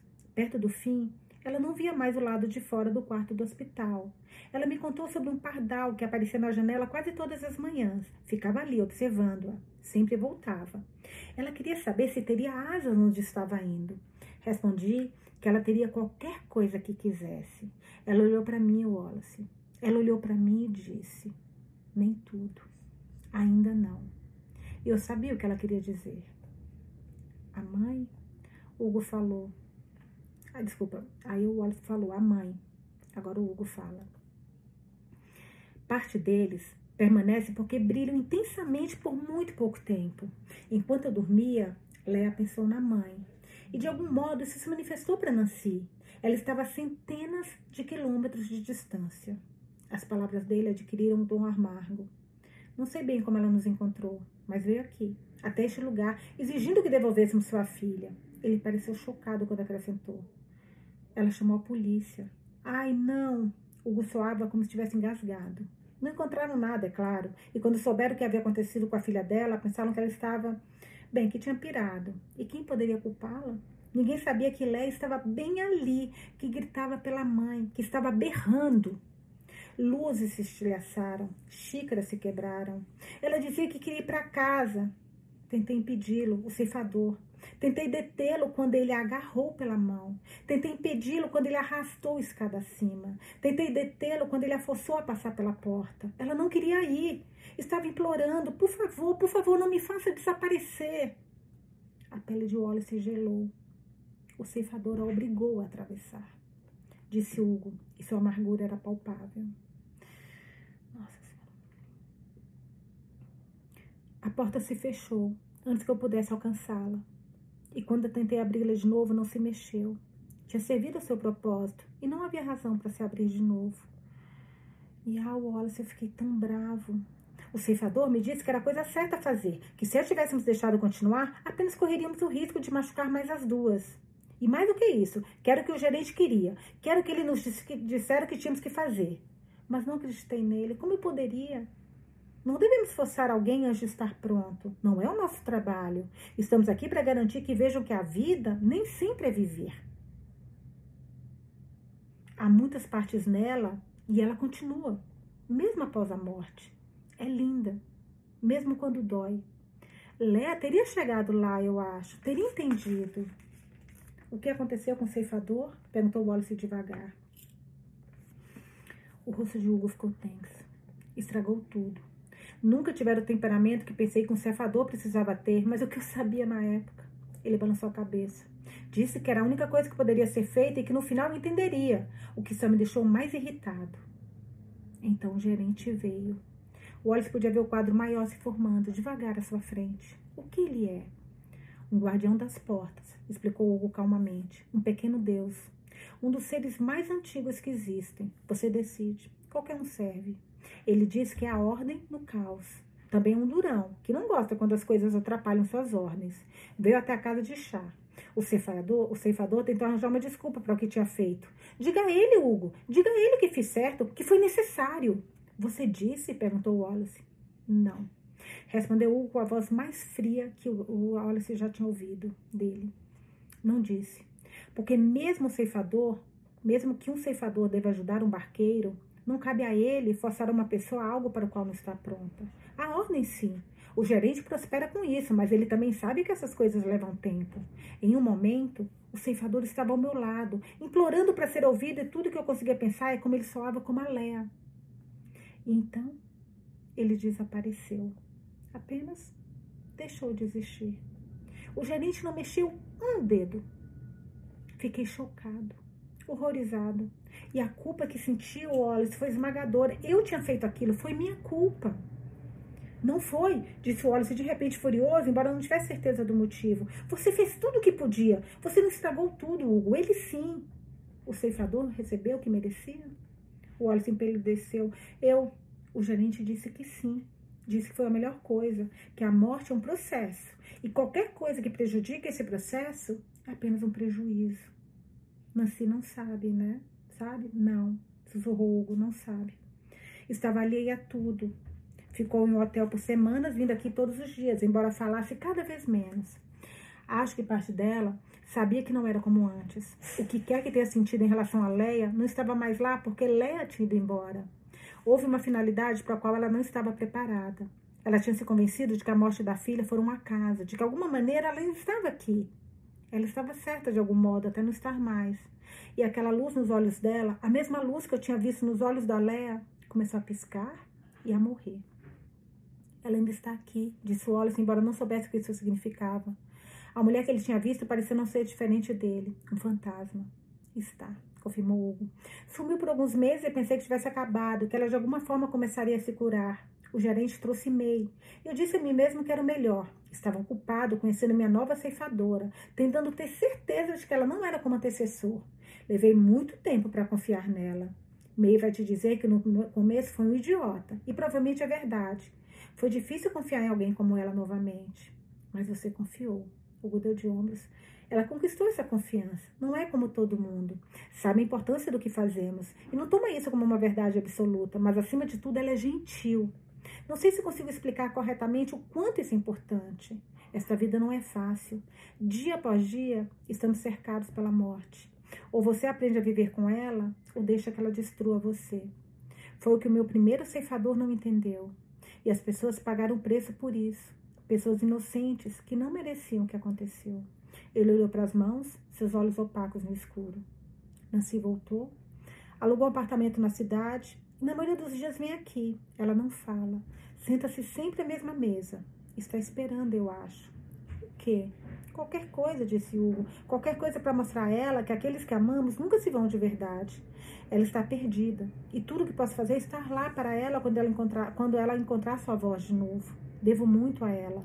Nunca vou pressioná-la. Nunca vou forçá-la algo para qual não esteja pronta. Como eu poderia? Já falei com Nancy uma vez. Não quero falhar novamente.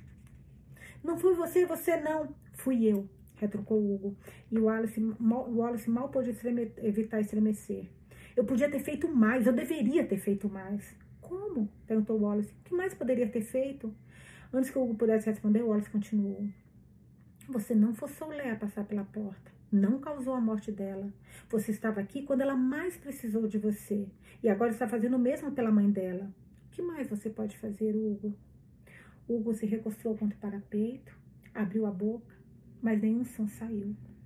Sem pensar, Wallace estendeu a mão para ele novamente, querendo tranquilizá-lo. Sua mão passou direto através do ombro de Hugo. Ele puxou a mão, o rosto contraído. Não estou aqui de verdade, sussurrou. Está sim, Wallace. Três palavras. E Wallace não tinha certeza se já tinha ouvido uma frase mais profunda. Estou? Sim. O que isso significa? Não posso dizer a você, disse Hugo. Queria poder. Tudo o que posso fazer é mostrar o caminho à sua frente e ajudá-lo a tomar suas decisões. E se eu tomar a decisão errada? Então começamos de novo, falou Hugo, e torcemos pelo melhor. O Wallace bufou. Ah, tem aquela coisa da fé de novo. Hugo riu, parecendo surpreso ao fazê-lo. É, acho que sim. Você é um homem estranho, Wallace Price. Um flash de memória, de chamar May de estranha. Essa pode ser a coisa mais legal que alguém já me disse. É? Vou me lembrar disso. Seu sorriso diminuiu. Vai ser difícil quando você for embora. Coraçãozinhos, coraçãozinhos, coraçãozinhos. Vai ser difícil quando você for embora. O Wallace engoliu em seco. Por quê? Porque eu tô me apaixonando por você. Eu não vou conseguir viver sem você. Eu já estou vendo uma vida para nós dois. Não, não está escrito aqui. Isso é o que eu estou pensando. Vou ler o que está escrito agora, mas eu acho que isso que eu falei seria bem legal. Mais legal do que vai estar tá escrito. Mas vamos lá. Deixa eu ver o que a autora botou. Então, Oliver perguntou por quê? Na leitura, né? Porque você é meu amigo, afirmou o Hugo como se fosse a coisa mais fácil do mundo. Ninguém nunca havia dito isso ao Wallace e ele ficou arrasado. Aqui, no fim de tudo, ele havia encontrado um amigo. Você, ele se lembrou do que Nelson havia dito. Eu me encaixei. Sim, confirmou Hugo. Você, Hugo, você se encaixou, eu não esperava. E porque podia, o Wallace disse, você deveria ter não pensado nisso. Lembra que o Nelson sempre fala, para você tocar, não pensa, não pensa. Bonitinho, você deveria ter não pensado nisso. Hugo riu de novo. E ambos ficaram lá na lado observando as plantas de chá balançarem para frente e para trás.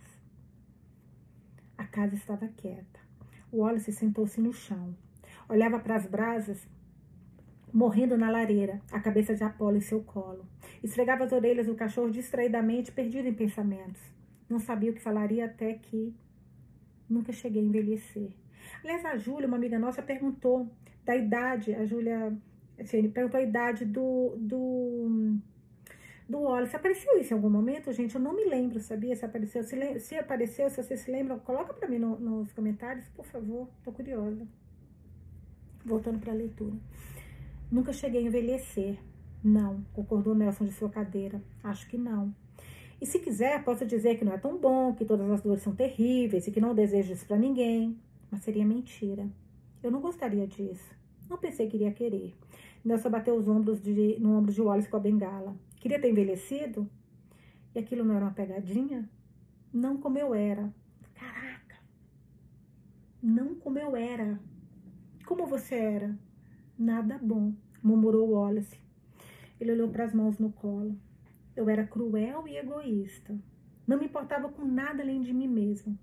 É uma merda. O quê? Isso, afirmou, moderando sua frustração. Ver como eu era, sabendo que não há nada que eu possa fazer para mudar. Que você faria se pudesse? E não era esse o ponto crucial? Uma pergunta para a qual qualquer resposta serviria apenas para mostrar que ele havia falhado em quase todos os aspectos da vida? Para quê? No fim, o que se lhe dera? Ternos extravagantes e um escritório surpreendente? Pessoas que faziam o que ele dizia quando ele mandava pule. Ele dizia as pessoas faziam exatamente isso, pulavam. Não por lealdade, mas por medo de represálias. Do que o Wallace faria se elas falhassem com ele. Elas tinham medo dele e o Wallace usou o medo contra as pessoas porque era mais fácil do que virá-lo contra si mesmo, iluminando todos os seus lugares escuros. O medo era um motivador poderoso. E agora, agora, agora ele conhecia o medo. Tinha medo de tantas coisas, mas principalmente do desconhecido. Foi esse pensamento que fez o Wallace levantar do chão subitamente determinado. Suas mãos tremiam, a pele formigando, mas ele não parou. Nessa olhou para ele. O que está fazendo? Vou ver a porta. Não, não, não, não. Volta. Volta, volta, volta, volta, volta. Não vamos ver porta nenhuma, pelo amor de Deus. Os olhos de Nelson se arregalaram enquanto ele lutava para se levantar da cadeira. O quê? Espera o Wallace, você não quer fazer isso. Não até que Hugo esteja com você. Ele fez que não com a cabeça. Não vou atravessar. Graças a Deus. Tô hiperventilando aqui. Só quero ver. Isso não acalmou, acalmou o Nelson. Ele grunhiu se levantar usando a bengala para se erguer. Não é essa questão, garoto. Você precisa ser cuidadoso. Pensa, Wallace, mais do que jamais pensou na sua vida. Gente, esse Nelson. Ai, meu Deus do céu. Ele olhou para as escadas. Estou pensando. Ele subiu as escadas. Nelson resmungando logo atrás. Pararam no segundo andar. A casa, vou até mostrar para vocês lembrarem, tá? Como é que vai ser a casa, assim pararam no segundo andar. As paredes de um amarelo pálido, os pisos de madeira porque eu acho que, que ele vai fumar, que não, estão do lado de dentro, Vanusa, burra. Os pisos de madeira silenciosos sob seus pés, observando Apolo caminhar pelo corredor em direção à porta fechada, verde e vibrante. No fim, ele atravessou a porta, vibrante no fim. Ele atravessou a porta, abanando o rabo antes de desaparecer. Quarto do Hugo, disse Nelson. O Wallace já sabia, embora não tivesse, não tivesse estado lá dentro. No outro extremo do corredor estava o quarto de May, a porta branca também fechada, um cartaz pendurado de modo torto que dizia: Lembre-se fazer de hoje um grande dia. O primeiro dia, quando eles tinham ido até lá e acordado, foi a única vez que estiveram no segundo andar. Pensou em voltar para o andar de baixo, havendo esperar os despertadores tocar, os despertadores tocar e outro dia começar. Então se virou e subiu as escadas para o terceiro andar. O gancho em seu peito vibrava à medida que subia cada degrau, parecia quase quente. E se se concentrasse bastante, achou que podia ouvir sussurros vindo do ar ao seu redor. Ele entendeu, então, que não eram de Hugo como havia pensado, não apenas de Hugo, pelo menos. Ah, o Wallace tinha certeza de que Hugo fazia parte disso, assim como May, Nelson, Apolo e aquela casa estranha. Mas havia algo mais, algo muito maior do que ele esperava. O ar ao seu redor se encheu de sussurros, quase como uma música que ele não conseguia entender. Chamava-o, impeliu para cima. Ele piscou rapidamente contra a ardência dos olhos, se perguntando se Léa teria sido capaz de ouvir algo daquilo, conforme era puxado em direção à porta, lutando contra o forte aperto em torno do punho. Ele ofegou quando chegou ao patamar do terceiro andar. À sua direita, um loft aberto, o luar entrando pela única janela. Uma fileira de prateleiras alinhadas na parede com centenas de livros. Plantas pendiam do teto, suas flores douradas, azuis, amarelas e cor-de-rosa. À esquerda, um corredor com as portas fechadas. Quadros pendurados nas paredes, pôr do sol em praias brancas, neve caindo em grumos grossos em uma floresta antiga. Uma igreja coberta de musgo com vitral ainda intacto. Este é o lugar onde eu morava, disse Nelson, as mãos segurando sua bengala com força. Meu quarto fica no fim do corredor. Sente falta? Do quarto? Da vida falou Wallace distraidamente, o gancho puxando para a frente. Alguns dias sim, mas aprendi a me adaptar. Por que ainda está aqui? Porque ainda está aqui. Estou, disse Nelson, estou. Você está sentindo isso? Sussurrou ele, sem peso, como se estivesse flutuando, a música, os sussurros enchendo seus ouvidos. Nelson pareceu preocupado. Sim, mas não é o mesmo para mim, não mais, não como foi o primeiro dia, como foi um dia. E pela primeira vez, Wallace achou que Nelson estava mentindo. Ele continuou subindo os degraus. A escadaria ficava mais estreita e sabia que estava subindo em direção à estranha torre. Oh, aqui. É uma torre, né? Lá em cima. E sabia que estava subindo em direção à estranha torre que vira pela primeira vez ao chegar com May. Era algo saído de um conto de fadas, de reis, rainhas, uma princesa presa em uma torre. Claro que era ali que a porta estaria. Não poderia imaginá-la em nenhum outro lugar. Ele dava cada passo lentamente. Você tentou impedi-lo? Quem? Wallace não olhou para trás. O ceifador, com Lea. Nelson suspirou. Ele contou. Sim. Tentei, disse Nelson, mas parecia distante, como se uma grande distância o separasse. Um sonho, as bordas nebulosas em torno de uma membrana fina. Tentei com todas as minhas forças, mas eu não era forte o suficiente. O ceifador, ele não queria ouvir. Fiz tudo o que pude, Hugo também. Os degraus fizeram uma curva. O Wallace agarrou o corrimão sem pensar. A madeira parecia escorregadia sob os dedos. Por que acha que ele fez o que fez? Não sei. Talvez tenha pensado que era a coisa certa a fazer. E era? Não, falou Nelson asperamente. Ele nunca deveria ter colocado as mãos na garota. Tinha feito seu trabalho ao trazê-la aqui. Deveria ter deixado as coisas em paz. Olha, você tem certeza disso? Podemos voltar lá para baixo, acordar o Hugo. Ele não se importaria e deveria estar aqui. O Wallace não tinha certeza de nada. Não mais. Preciso ver a porta. E assim subiu. Janelas se alinhavam nas paredes, janelas que ele não tinha visto do lado externo da casa. Ele riu quando viu a luz do sol fluindo através delas, mesmo sabendo que era de madrugada. Parou em uma das janelas olhando através do vidro. Deveria haver uma vasta extensão de floresta do outro lado, talvez mesmo o vislumbre de uma cidade à distância. Mas em vez disso, a janela dava para uma cozinha familiar. Os sons fracos da música natalina filtravam-se pelo vidro. E uma mulher tirava bengalinhas doces caseiras do forno. Cara, que louco. Voltou para casa dele, ele está vendo isso. Ele continuou. Não sabia quanto tempo havia levado para chegar ao topo da escada. Pareceram horas, embora suspeitasse que tivesse sido apenas um minuto ou dois. Perguntou se havia sido assim para todos que vieram antes dele e quase desejou que Hugo estivesse ali levando pela mão. Passou por sua cabeça um breve pensamento engraçado. Como lhe agradava a ideia de segurar a mão do Hugo. Não havia mentido quando dissera a Hugo que desejava tê-lo conhecido antes. Pensava que, de alguma forma, as coisas poderiam ser diferentes. Chegou ao quarto andar. Estava cercado por janelas, embora as cortinas estivessem fechadas.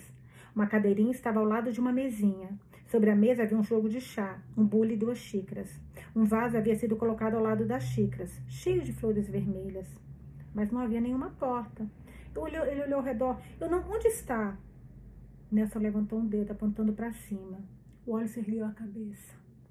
E lá, acima deles, havia uma porta no teto. Não era como ele esperava. Com medo, havia construído em sua mente uma coisa grande de metal, com uma trava pesada e agourenta.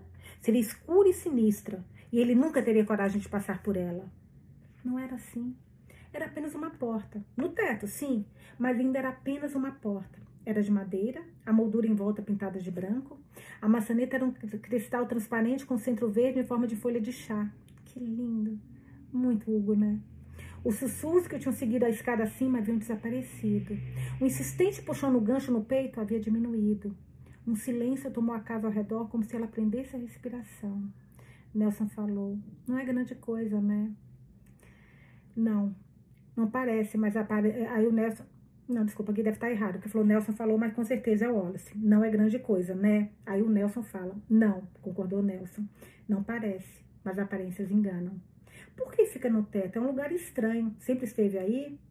A casa em si era estranha, embora ele não ficaria surpreso se fosse parte da construção original, embora não soubesse onde ela poderia levar além do telhado. Foi aí que o gerente colocou quando escolheu Hugo como barqueiro, explicou Nelson. Hugo abre a porta e nós nos elevamos para o que vem a seguir. O que aconteceria se eu abrisse? perguntou ainda olhando para a porta. Nelson pareceu alarmado. Por favor, vou lá buscar o Hugo. Ele desviou o rosto olhando para trás. Nelson estava preocupado, a testa franzida. Mas não havia nada que o Wallace pudesse fazer agora. Mal conseguia se mover. Consegue sentir? Ele não precisava explicar. Nelson sabia o que o Wallace queria dizer. Nem sempre. E não é tão forte quanto antes. Diminui com o tempo. Está sempre lá, no fundo da minha mente, mas aprendi a ignorar. Wallace queria tocar a porta, queria envolver a maçaneta com os dedos, sentir a folha de chá pressionada contra a mão. Podia ver com clareza em sua mente. Ele viraria a folha de chá até que o trinco estalasse, então. O quê? Ele não sabia. E não saber era a coisa mais assustadora de todas. Então deu um passo para trás, esbarrando em Nelson, que agarrou seu braço. Você está bem? Não sei, respondeu Wallace. Ele engoliu o nó da garganta. Acho que gostaria de voltar lá para baixo agora. Nelson levou-o embora. As janelas estavam escuras quando eles desceram as escadas. Lá fora, a floresta estava como sempre havia sido. Antes de chegar ao patamar do terceiro andar, ele olhou pela última janela para a longa estrada de terra que levava à loja de chá. Estranhamente, uma lembrança lhe passou pela mente. Uma lembrança que não parecia ser sua. De estar do lado de fora, o rosto voltado para, voltado para o sol quente. A lembrança se desvaneceu. A noite voltou e ele viu alguém parado na estrada da terra, de terra. Cameron, encarando Wallace. Ele estendeu o braço, a palma voltada para o céu, os dedos abrindo e fechando, abrindo e fechando. O que foi? perguntou Nelson. Nada, respondeu Wallace, afastando da janela. Nada mesmo. Caraca! Temos na página também 205. Meu Deus! Ok, eu sempre pergunto para vocês e respondo, né? Qual foi o episódio, qual foi o, desculpa, a parte que eu mais gostei do, do, da leitura do episódio do dia? Cara, como eu posso escolher? O Wallace se descobrindo, o Wallace vendo as coisas dele, a gente descobrindo a, a história da Nancy, descobrindo a história do cefador, descobrindo a história da, de quem é o gerente, a história do Cameron. Uau! Me iluminem com a sabedoria de vocês, me falem, porque eu tô assim. Eu sei que é como se eu falar, cara, que capítulo foi esse? Foi absolutamente perfeito. Da primeira linha, ele falando que algo inesperado aconteceu, foi a chegada da Desdêmona, até ele não conhecer a porta. Foi tudo perfeito. Que episódio. Que episódio. Meu Deus. Que o outro seja ainda melhor. Falem para mim, por favor, o que vocês acharam, que eu amo esse nosso debate. Beijos e até amanhã.